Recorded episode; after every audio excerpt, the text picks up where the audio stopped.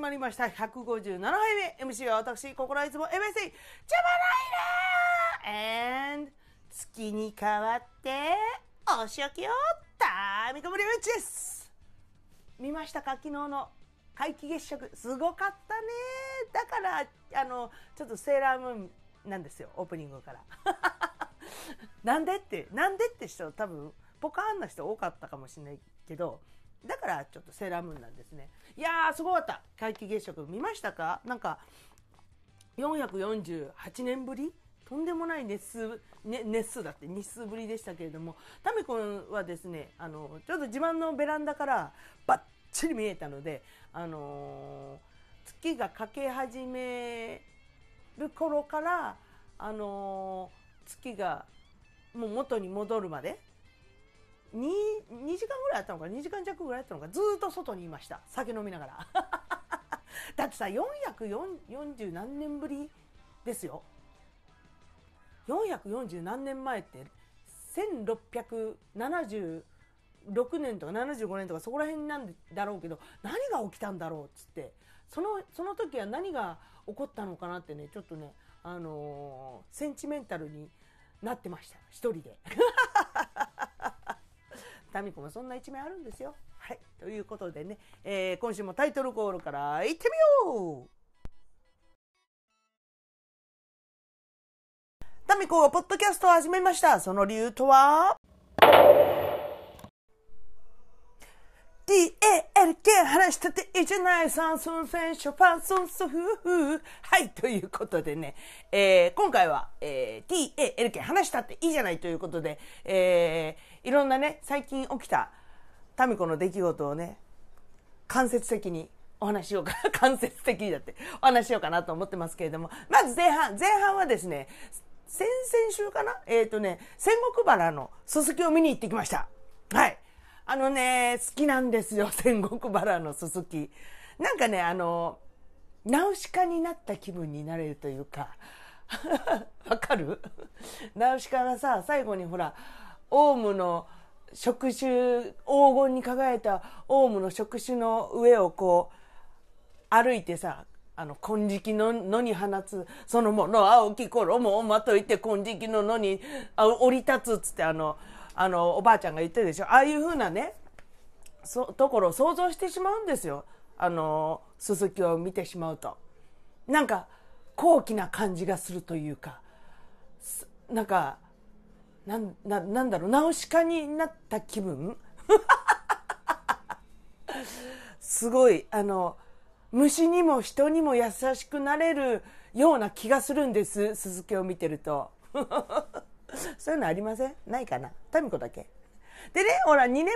ぐらいにもね、一回行ったんですけど、その後ほら、コロナがあったりとかして、まあ、ちょっとなかなかね、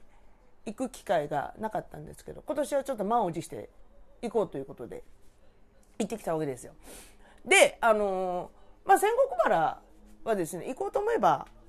車や電車を駆使して行けなくもないんですけれども、どうせだったら、どうせだったらね、車で行きたい。車の方がね、あのーいろいろ他のところも回れるしと思って、あの、車で行きたいんですけど、何せタミコ。もう15年も運転しないと。超絶ペーパードライバーということでですね、あの前の職場のタミコの推しの高橋君をですね、強引に、あの、連れて、続きが見たい見たいっつってだだこねて、あの、連れてってもらったわけですけれども、運転してもらったわけですけれども、レンタカーしね。もうね、彼できる子だからね、遊びに行こうぜ、鈴木見に行こうぜって LINE した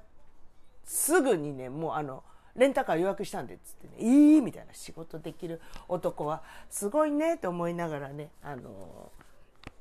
今回も高橋君と遊びに行ったわけですけれども、そ、その日ね、行った日はね、ちょっと天気が良くなかったんですよ。曇り。まあ、曇り、雨は降らなかったんだけど、まあ、薄曇りだったんですね。で、あのー戦国原の鈴木の醍醐味というのは、やっぱり夕方なんですよ。夕方のね、あの夕日にこう、キラキラ黄金に輝くすすき、あれを見るのが一応醍醐味なんですけれども、あの今回ちょっと天気が悪いと、一日中、一日中、ちょっと日は出ないかなみたいな感じだったから、じゃあ、えー、夕方じゃなくて早いとこ、鈴木を見に行って、あと午後はちょっと他のところ観光しようぜっていう話になって、あのー、まず第一に、鈴木を見に行きました。平日にもかかわらずね、まあ、意外といましたね。うん、もっとね、人いないかなと思ったんですよ、ぶっちゃけ。もううちらだけぐらいかなぐらいの勢いだったんですけど、まあ、シーズンだしね。うん、あ、でもね、これ行ったのはね、2週間ぐらい前だったんだけど、ちょっと早かったな。うん。なんかね、一応ね、咲いてはいるんだけど、あのなんか、も、もっとさ、鈴木って、時間が経つとほわほわになるのしません？最初はなんかこう、何、稲穂みたいな形なんだけど、時間が経つとなんか、猫じゃらしみたいにほわほわになるんですよ、その先が。で、それがね、あの、余計日に当たるとキラキラしてて綺麗なんですけど、ちょっとね、まだね、稲穂、稲穂的な鈴木ばっかりだったんですよ。だからね、ああ、ちょっと早いかなと思って、でもこのね、今日のこの放送、放送だって 放送って、この配信を聞いてるあたりは一番ベストなんじゃないかなと思いますね。11月の、今日何日？えっ、ー、と、9日でしょ？ね、なんかほら、紅葉も一番いい時期だと思うんで、今ぐらいがね、多分一番いいんじゃないかなと思います。それでね、えー、お昼、お昼っていうか、その、車で行って、何時ぐらいに着いたっけかな？あ、まあでも11時ぐらいかしら。について、えー、観光したわけですけど、まあやっぱね、早いとはいえね、すごい。早いとはいえ、すごい。行ったことありますか？戦国馬の鈴木、鈴木パラ。もうね、本当に、一面鈴木鈴木なんですよ。鈴木って言おうとしちゃった。今、一面鈴木って嫌だろあ、鈴木です、鈴木です、鈴木がいっぱいいるって。気持ち悪いよ。じゃなくて、鈴木がね、もう一面にブワーって広がってるんですよ。あの星の瞳のシルエットとかね。我々世代は鈴木野原の少年っつってね。そこで鈴木野原に憧れを抱くっていうのもあったんですけど。俺もね多分ね2年前に行ってると思うんだけどね。前に仙石原行って行った時に同じ感想を述べたと思うんですけれどもあの天丼とあのリピートだと思って聞いてください 本当にねもう一面鈴木野原もう、なんだろう。そう、たまにあるじゃないですか。あの、線路沿いにさ、鈴木がファファーとかさ、あったりするでしょ？でも、あのー、川沿いとかにもさ、3メーターぐらいさ、鈴木が続くと、おおそれだけでおおってなるじゃない？3メーターどころじゃないからね。何ヘクタールという、ヘクタール単位の鈴木が植わってるわけですよ。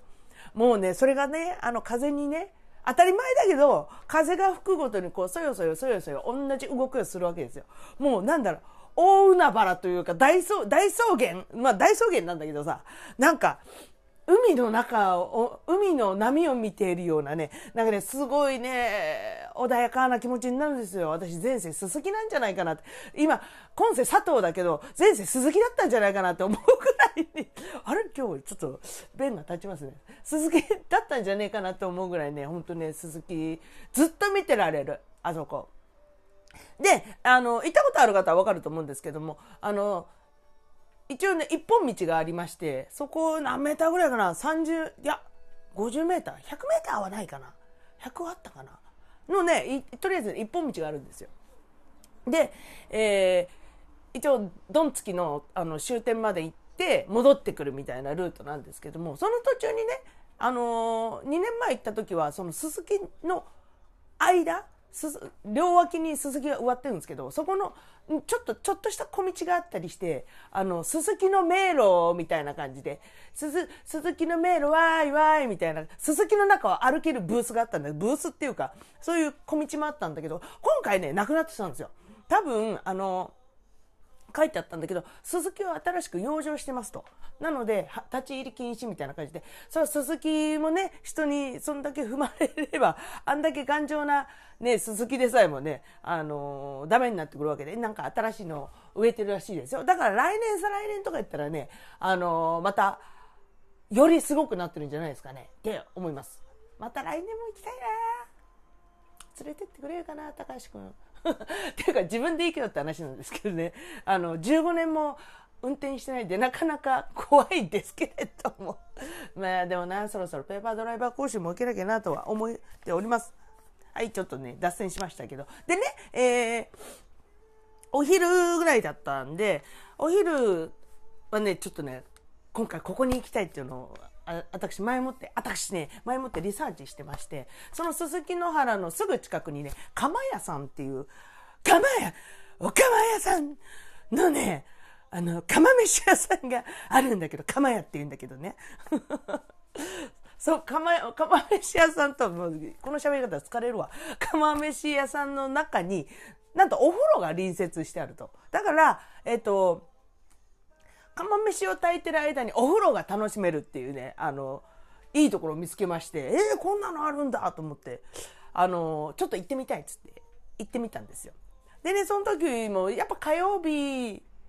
の、まあお昼時だから、なんかね、宴会、宴会場になんかジジババがすげえその、なんかいて、あの、メイドの土産、あ、嘘嘘嘘嘘。なんか最後の晩餐、じゃあじゃあじゃを楽しんでいたんですけども、これあの、宴会場じゃなくて、あの、こっちのね、一般客の方は、まあまあお客さんも入ってて、うん。で、まあ、座れたからよかったんだけど、で、注文して、全部で釜飯しかないんですよ。4種類、5種類ぐらいかな。メニューがね、5種類ぐらいの釜飯オンリー、あとビールとかさ、飲み物とかさ、そういうものだけだったんだけど、まあ一応40分炊き上がりにかかると言われたので、じゃあお風呂、ね、せっかくだから行こうっ、お風呂行ったわけですけれども、暑いの すっげえ暑いのびっくりするぐらい。あのね、前、野沢温泉でスノボ行った時に、あの、野沢温泉くっそ暑かったって話前したと思うけど、で、暑すぎてあの、なんだ、風呂場に寝っ転がらされてアーユルベーダーしたっていう話を前にしたと思うんですけれども、まあ、それに匹敵するぐらいね、めちゃくちゃ暑くて お風呂が。でね、たまたまその時は、あの、女湯、私一人だったんです。タミコ一人だったんですけども、だからね、あの、十分に体をこう、お湯、体にかけてお湯を慣らして、体を慣らしてから入るんですけども、あのね、15秒が限界。全部浸かるの。まあでも野沢に関しては足先3秒で限界だったんですけれども、それに比べて、あ、じゃあまだ入れる方かな。あのね、お湯はね、すごいいいんですよ。なんかしっとりしてて、とろっとしてて、香りもちょっと硫黄っぽくて、すっごいいいお湯だったんだけど、まあいかんせ熱いと。で、あの、出たり入ったりをちょこちょこちょこ出たり入ったりを繰り返してね、あのー、まあ、20分ぐらいかな 時間潰せたら、もうちょいね、入りやすい温度だったら40分ぐらい勝手に経ったんでしょうけど。で、お風呂出て、したらちょうどあと10分15分ぐらいで釜飯が炊き上がるとかいう状態で、あ、めっちゃいいじゃんと思って。で、えー、高橋君も戻ってきて、で、二人で、あの、釜飯食べました。今回頼んだのが、えー、穴子穴子の、えー、釜飯と、あと、鮭とイクラの親、親子釜飯みたいなやつ。頼んで、あとね、カニ、カニとか、エビとかあったんですけど、高橋くんが食えないから、じゃあやめようっつって 食えるもので頼んだんですけども、まあ、めっちゃ美味しかった。あの、鮭とイクラとかね、めっちゃ美味しかったわ。あと、穴子もさ、あの、穴子の甘辛い、あの、あの感じね。あの感じの釜飯。めっちゃ美味しかったね。あと、付け合わせとか、お味噌汁とかも出てくるんだけどね、全部美味しい。すげえ、いいとこ見つけたなと思ったら、やっぱり、あの、お風呂が隣接してるから珍しいのがね、なんかあの、なん、たら、テレビの誰々さんが撮影に来ましたみたいな感じで、ポスター、ポスターじゃない、あの、サイン色紙がブワーって並んでたりとかしてたんですけれども。でね、そこのね、ここの釜屋さんのね、おかみさん、おかみさんなのかな？おばあちゃんが一人いて、すっげえ可愛いんですよ。なんか、最初にこう、車どこに止めたらいいですかねって言ったら、昼の忙しい時間のはずなのに、わざわざね、表に出てきてもらって、あ、あの、ここのね、そこら辺に止めていただいたら構わないで大丈夫ですよ、とか言ってね、すげえ物腰柔らかでいいよ、いいおかみさんだったんですよ。で、そこのね、あの、釜屋さんの中にね、猫がいたんですよ。看板猫みたいな。で、黒猫ちゃんがいて、足見かけて、あ、猫がいると思って。で、あのー、まあ、ちょっと手の空いてね、あのー、働いてる方々に、ね、猫いるんですか？猫、触りたいです。とか言っていう話をしてたら、そのおかみさんが連れてきてくれて、その猫をね、この子ね、コウモリちゃんっていうのって 猫なのに？猫なのああのね来た時コウモリに似てたからちっちゃい時コウモリちっちゃい時コウモリに似てた。猫なのに？と思いながら。まあ黒かったからっていうのもねあると思うんですけどね。またそのなんか「この子コウモリちゃんって言うんですよ」っていうね言い方がめっちゃ可愛かった。とても印象的でした。いや、可愛かったな、あのおばちゃん。でね、えー、ご飯食べて、えー、その後、もう、あの、ミッションをコンプリートしてるので、あの、すすきを見るっていうミッションコンプリートはしてるので、じゃあどうする？っつって足の甲をこう、ぐるっと一周ドライブしましょうみたいな感じになって、で、あのね、途中で、すっごい景色がいいところがあって、あの、高橋くんバイカーなので、そこら辺の道よく知ってるんですよ。で、ここからいい景色が見えるよっつって連れてってくれたんですけど、まあまあ綺麗。富士山一望できるところをね、連れてって行ってもらって、で、あの、先、今何月 ?11 月だよね。11月。10月にひろみさんとキャンプ行った時は、まだ富士山雪かぶってなかったんですよ。あの、夏富士のさ、真っ黒い富士富士山だったんですけれども、今回、ちょうどね、確か初観測の日だったのかな。見に行った時ね、ま、真っ白なさ、あの、ザ富士山？雪かぶった。もうあれが見れてね、すっげえ感激でした。あの、天気はいまいちだったけど、それはそれで、あの、また味があるんですよ。ね、富士山は別に天候がどうとか関係ないと思うんですよ、私。まあ、もちろん青空のね、天気がいい方が映えるかもしれないですけれども、めっちゃ良かった。なんか、やっぱり富士山ってこうだよねってね、思いながら、あの、見てたわけですけど、ただ、あの、やっぱりもう、雪が降るぐらいだからもうで寒いんですよ。いくら草厚い温泉に入ったとはいえね、あのー、外でこう写真を撮って3分が限界でしたね。山の上なんでね、いかんせん寒かったんですけれども。で、まあいろいろ写真を撮影して、さあでもさ、写真撮ってもさ、沖縄の時もそうだったんだけど、いい景色見ても写真撮るじゃん。全然伝わんないよね。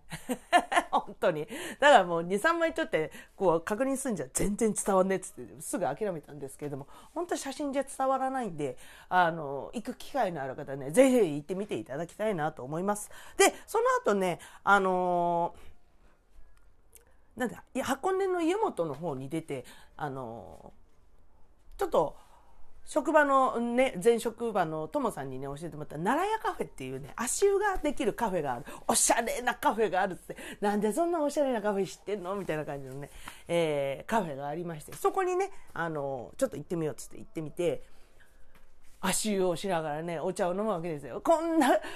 おしゃなことしたことねえよと思いながらね。やだ、デートみたいと思いながらね、ちょっと、民子的にすげえテンション上がってたんですけど。で隣にあの女の子グループがいてそこの女の子がすごい気さくな子でねあの私がこう寒かったからストールを巻いてたんですよ。そのストールの巻き方めっちゃ可愛いっすね。ちょっと教えてくださいよみたいな感じで急に話しかけてきて「いい?」みたいな「あこれ簡単ですよ」みたいな。そっからなんか話がいろいろ盛り上がってあのあのなんだ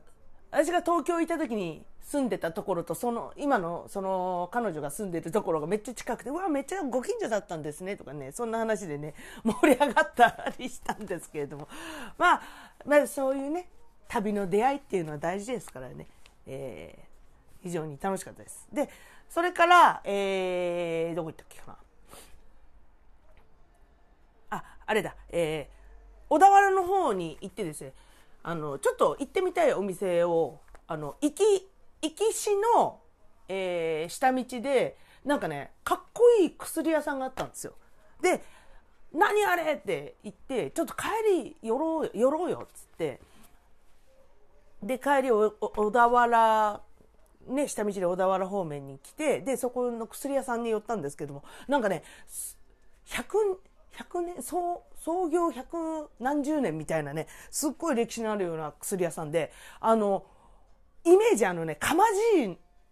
あの、千と千尋の神隠しのさ、かまじいが働いてるさ、あの、すっごい棚がいっぱいあるとこあるじゃないですか。あれがね、壁一面にあるんですよ。で、あの、全部薬が、もう今は、なんか、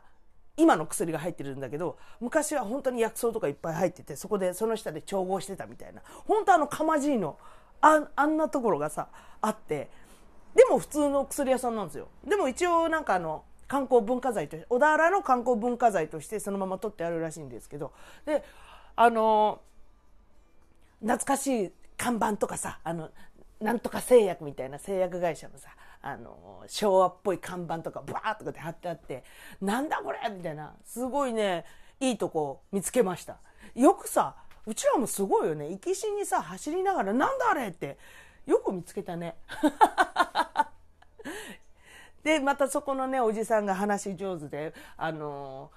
うち、うちらみたいな、こう来る人、まあ、いっぱいいるんだろうけどその日はうちらしかいなかったからまあいろいろね逐一説明していただいてこの時はなあのこんな新聞に載りましたとかこんなテレビ出たんですよとか関東大震災にも耐えたんですよとかねいろいろ話していただいてすごくためになる時間になりましてでそこからで、えー、一応あの観光ルートはそこで終わったのでで、えーレンタカー返して、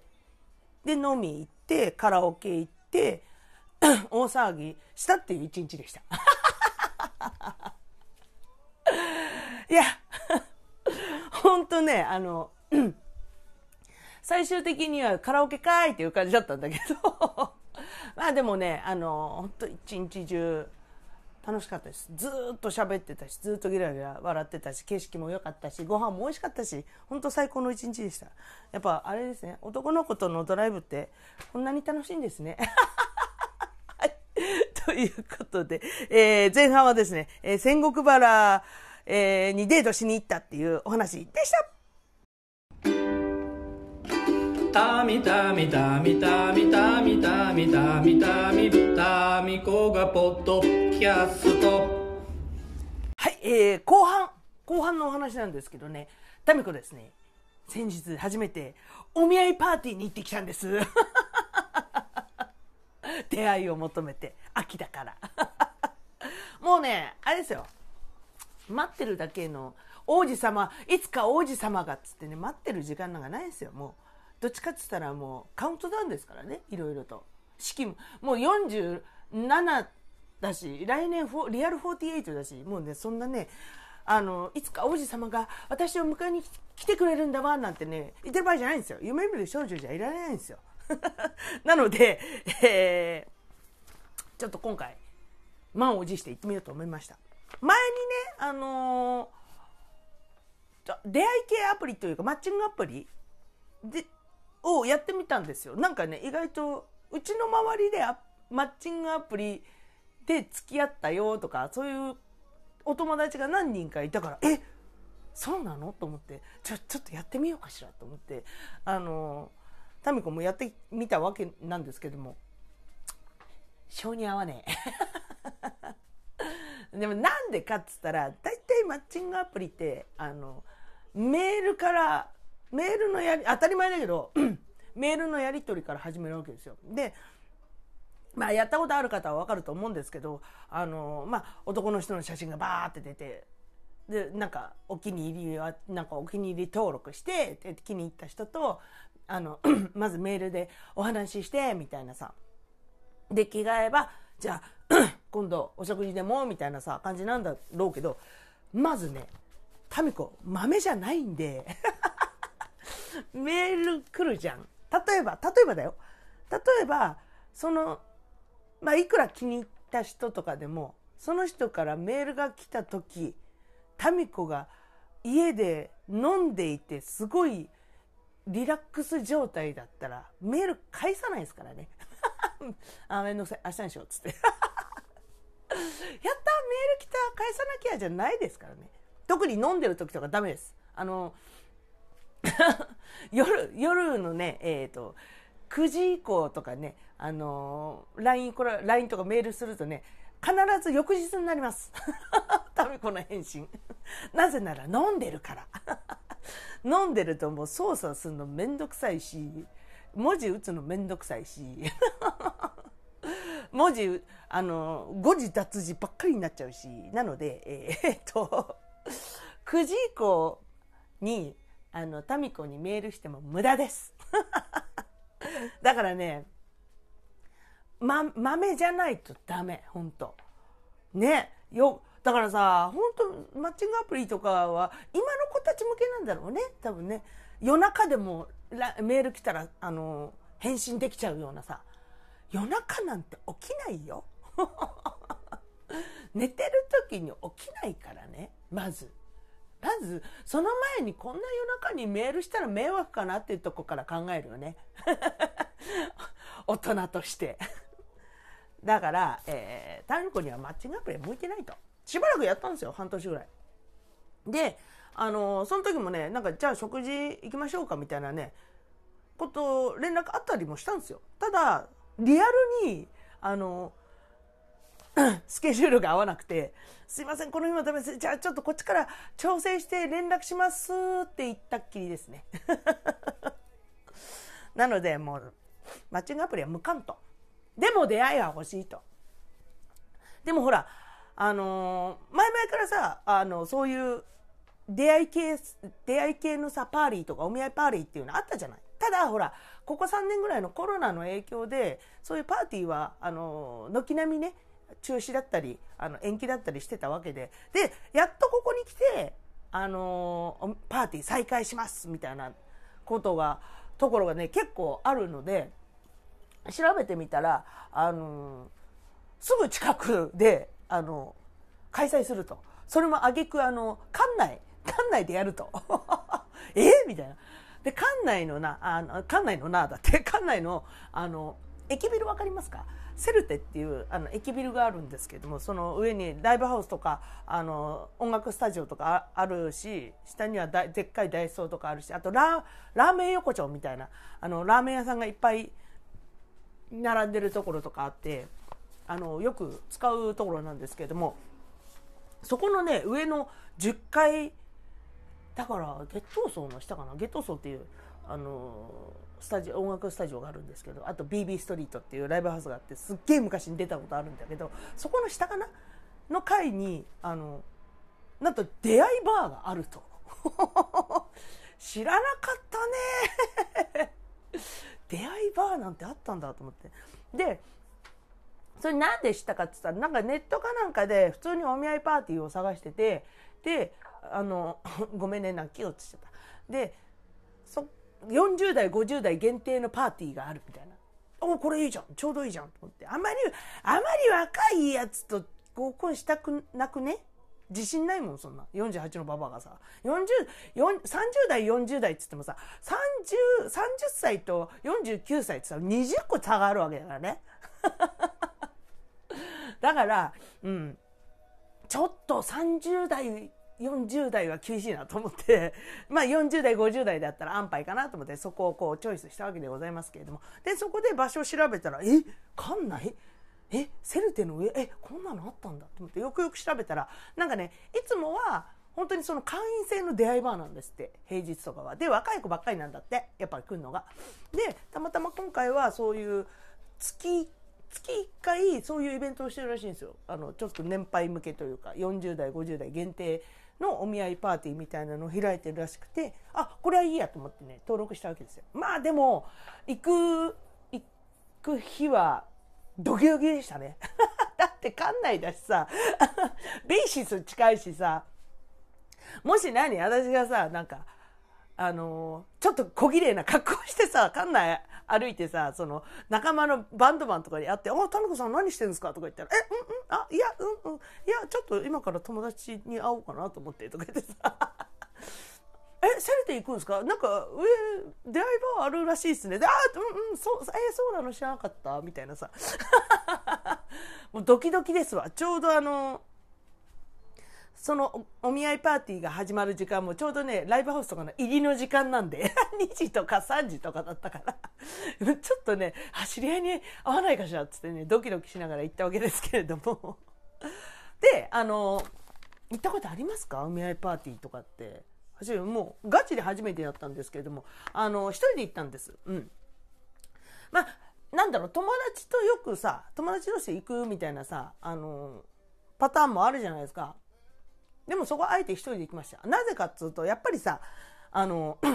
友達同士だと友達同士で固まっちゃうのもあるしその友達を隣にして私素を出せないですよ。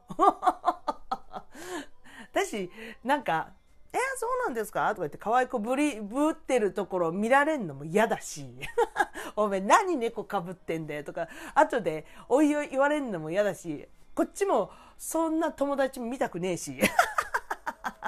えなんかなんかこいついそうと違うみたいなそういうのも見たくないのであのあえてこういうところは一人で行きます。あの一人の方が全然気が楽なので。うん、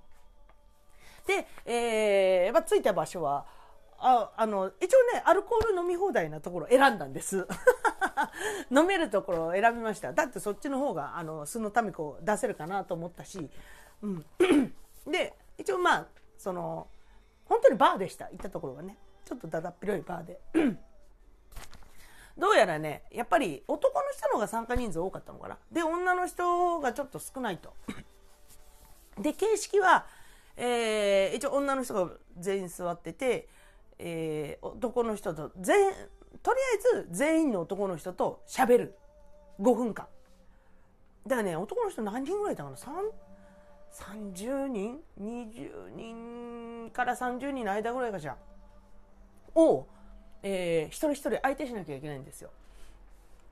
まあ、お互い様ですけどね。向こうも相手しなきゃいけないんだよ。あの、そこにいる女全員をさ、っていう感じなんですけれども。で、で、あの、やっぱりさっき言ったみたいに男の人が多いから、一応女の人がこう、コロナの関係で一個飛ばしでこう座ってるわけですけども、男の人が多いので、その、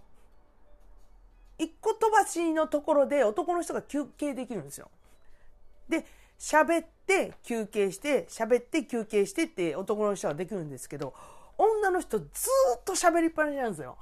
トイレにも行けない。飲み放題のくせにお酒も取り行けないってなんだこれとかって思ったんですけれども、まあ、致し方ないと。そういうシステムだったらしょうがない。まあでもちょっとお酒が飲みたかったんで、タミコはすいません、ちょっとおかわり取り行っていいですか？って、この人なら言えそうっていう時には普通にあの、おかわり行ってましたけどね。でもね、トイレ行けなかったら大変ですね。うん。一応飲めるけどトイレ行けない。トイレちょっと時間かかっちゃうし、その5分に全てをかけてる男性の方もいらっしゃると思うんで。いやもうね、あのー、タミコのあのホステス気質というか、飲み屋の姉ちゃん気質爆発しましたね。ずっと、えー、そうなんですか？えー、すごいですね。えー、えー、見えないとかね、ほんとキャバクラかっていうぐらいのね 言い回しをずっとしてました。だってまず、あの、プロフィールを書かされるわけですよ。で、あの、出身地どことかさ、まあ、住所も簡単なところまでとか、で、年齢と、あの生年月日ととか言って簡単なプロフィールを書いてお互いに交換しながらそれを見てこう話を進めていくわけですけどもまあ初めましての人にたった5分で何がわかるかと結果わかるのはありかなしかぐらいです。でもう私もやっぱ大人になったなと思うところがですねもうとりあえずそのメモからその人の姿からもうなんとかしてあの話題を引き出せる能力がついてるわけですよ。備わって備わってるんですタミコって。多分それはあのちょっとね飲み屋で働いてたっていうのもあるかもしれないけれども。もうねあれですよ。何にも話題がなかったら「あ字綺麗ですね」とか「あすごいやだ字綺麗とか「えこれなえこの名字なんて読むんですかとか。あなんとかさんって言うんですねえ私の友達もこの名前いるとか いねえいねえみたいなあと、あ、今日の服装めっちゃかっこいいですね。どこで買われるんですか？とか。もうね、自分のスキルにね、びっくりしました。全部違う感じで。そそれもさ、なんか、住んでるところが藤沢とか平塚とかさ、海の方だと、え、サーフィンとかやってるんですか？とか言って、意外と合ってたりしてね。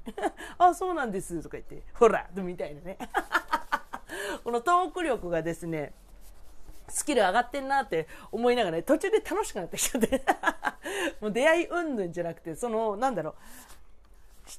そのその人の特徴を瞬時に見分けてこう喋れてる自分にちょっと楽しくなってきちゃって。途中で本当出会い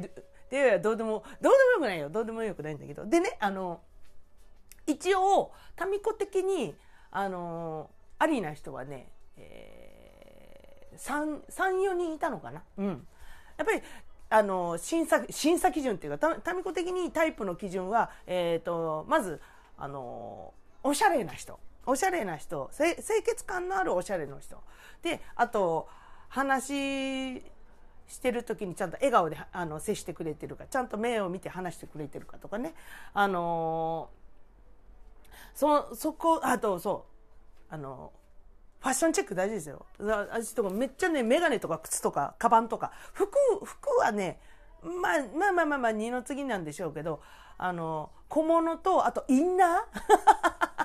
スウェットの下に着てるインナーとか、セーターの下に着てるインナーとか、そこばっかり見てましたね。あと、あの、靴下、どんなん履いてるみたいな。あの、あと、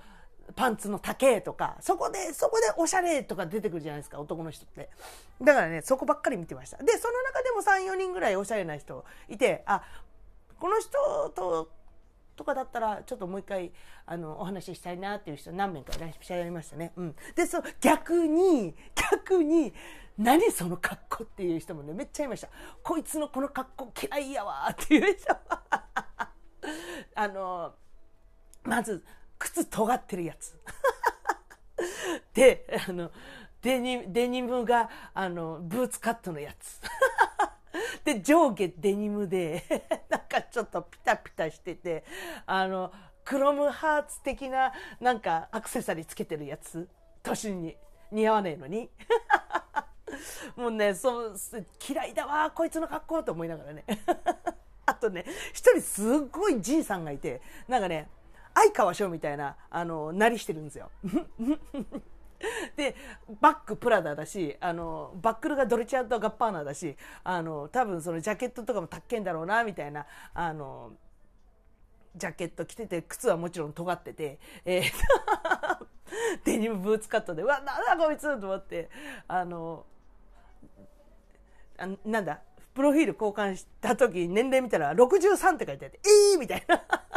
多分50までじゃなかったのこれみたいな。で、そのおじさんも、おじいちゃんか。もうなんかね、相川翔に何も似てって言ってたけど、声も似ていて、俺はもうここ何回も来てんだよね、とか言って、何回も来てるんだ、みたいな。あ、じゃあ、もうご縁がないんだね。やめたらこことか言って 思ったんですけど、そこは民子なかなかそんなことは言わず、へえ、そうなんですね、すごいですね。若さの秘訣って何ですか？あ、やっぱりおしゃれですからとかってね、あの話を回したわけですけれども、まあきつかったね、あのおっちゃんは。で、えー一通り、えー、みんなと話して、えー、10分間の休憩女子だってトイレ行かなきゃいけないからね。休憩の後で3人男の人3人ともう1回話ができるっていうあのフリータイフリータイムみたいなのがあったんですけどもこれね女子から行けないで男子から来るパターンしかなくてええー、とかって思ったんだけどあのー、まあすぐ民子のとこにも来てくれたんですけどもあのー一応連絡先とかも交換させていただいたんですが、うん、ちょっと違うと思って、えー、保留。あ、保留、保留通貨なしと思って、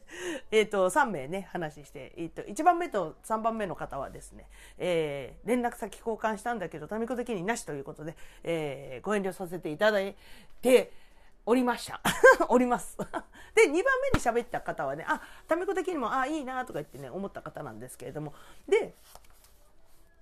もういっぱいの人と喋ったからどこどこどこ出身の方とかどこに住まれてる方とかちょっと覚えてないんだけどとりあえず年下であの身なりもシュッとしててあのねパパッと見ると、ね、あのなんだ花輪に似てた。花輪の弟の方ヤホーの方。ヤホーの方 の花輪にねなんか若干似てる。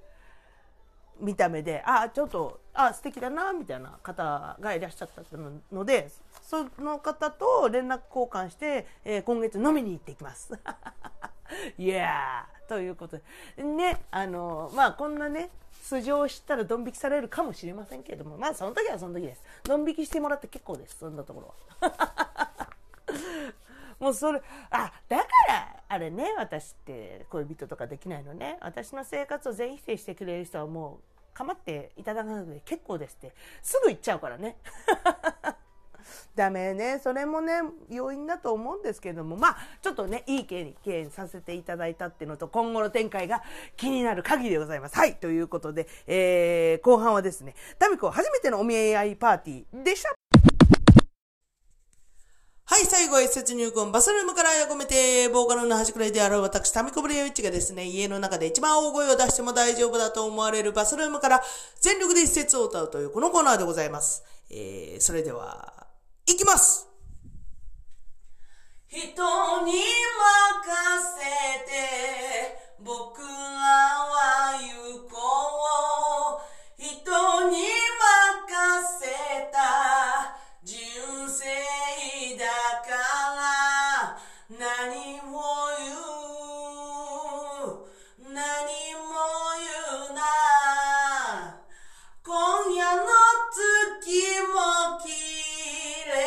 ね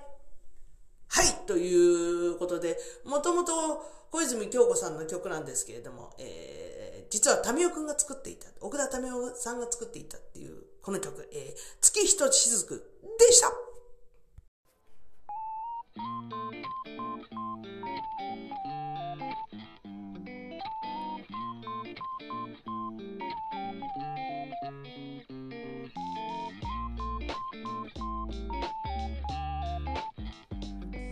ということで、157杯目 TALK 話したっていいじゃない。えー、前半デートのお話と後半お見合い話。お見合い話、お見合いに行って話っつってね、あの、珍しくちょっと、あの、色物の話でしたけれども、いかがでしたでしょうか。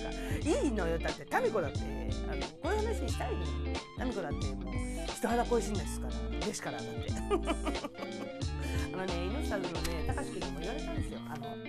高橋君にもひろみさんにも最近ねいろんな人にもよく言われるんですけどもっと選択肢を広げなさいともっといろんな人と出会ってもうあの選択肢を多くしたらって言われるんです分かってるんですよ 本当そうだなって思いますね。はいということでね。えー、ライブ告知します。あそう。ライブ告知の前にあれだ、えー、11月3日この間ねあのピコピコナイト。えー、大盛況のうちに終わりましたけれどもあの見に来てくださった方々ありがとうございます。それからね、えー、アーカイブアーカイブじゃない、えー、なん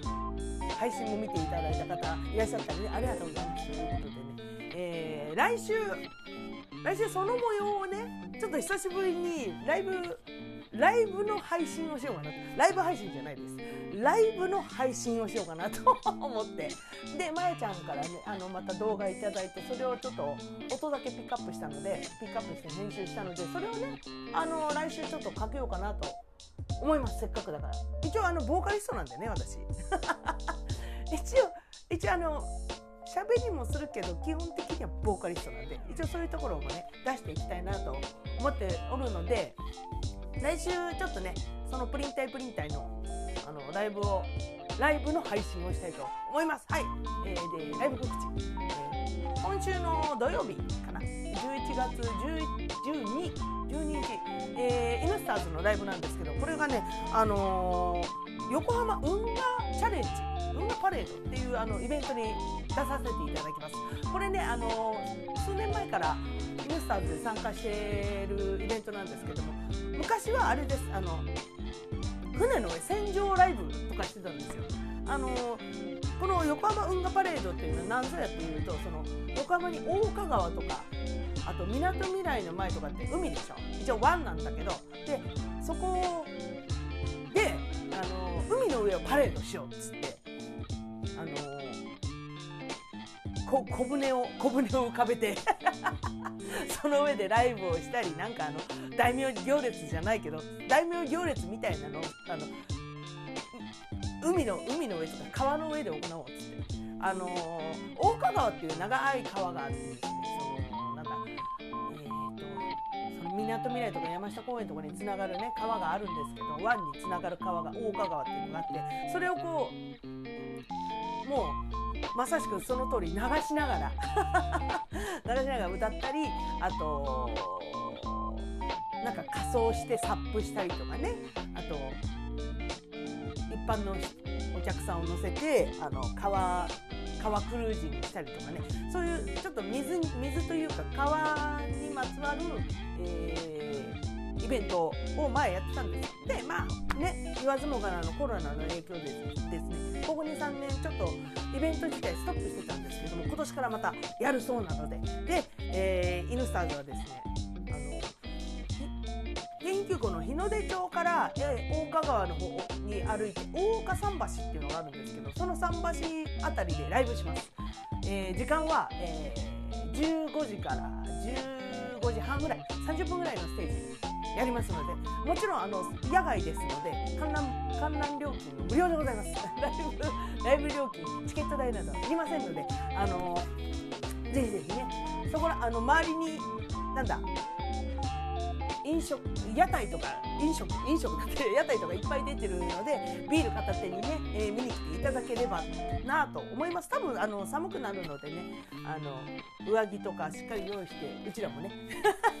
準備して、えー、行きたいなと思います。きたいなと思うしあの皆さんもねもし見に来てくれる方いらっしゃいましたので、えー、あったかくして見に来てください詳しくはですねあの横浜運河チャレンジ2022とかで調べていただいたら出ると思います。えーと、一応日付もう一回言いますね11月2日、えー、15、ま、イベント自体は1日やってるんであのよかったら朝からね見に来ていただいても構いませんし「イヌスターズ」のライブは、えー、15時から始まります。えー、場所は、えー、京浜急行の日の出町駅から歩いて、えー、5分ぐらいの大川の日の出桟橋っていうところでやります。はい、よかったら見に来てくださいということでね、えー、なんだっけ はい、そんなタミコにですね、えー、はぐ、は、はぐまし、はぐましっていうこと、励まし、慰め、愛のメッセージ等々お待ちしております。えー、べての宛先はたみたみしくよろしくよろアットマーク gmail.com、えー、tamitama49464946 アットマーク gmail.com です。えー、それから各 SNS の方にもおります。インスタグラム、タミコブレアウィッチ、TAMIKOBALRWITCH、タミコブレアウィッチ。それから、えー、IIOINYEON、こちらは、えー、お料理アカウントになっております。えー、なんかね、メニューとか、今日今夜のメニューどうしようかしら？っていう時ね見ていただければいろいろメニューを載せておりますのでよかったら参考にしてみてください。それから Facebook 佐藤忍本名でやっております。それから、えー、タミコポッドキャスト始めました。その理由とはページあります、えー、サボり気味。あ今回ちょっと写真載っけようかな。せっかくだから。ね。うん。でえー、Twitter アットマークタミール。TAMI アンダーバー RU タミールアットマーク TAMI アンダーバー RU タミールで、えー、おりますのでそちらからのダイレクトメッセージ OK です、えー、皆様のご意見いやリクエスト。ほら普段言わないようなことペロッと出ちゃうとさ。もうどうしていいか分からないけどね。はいお便りお待ちしておりますということで今週もご視聴ありがとうございました。それではタイトルコールでお別れしましょう。タミコがポッドキャスト始めました。その理由とはバイバーイ。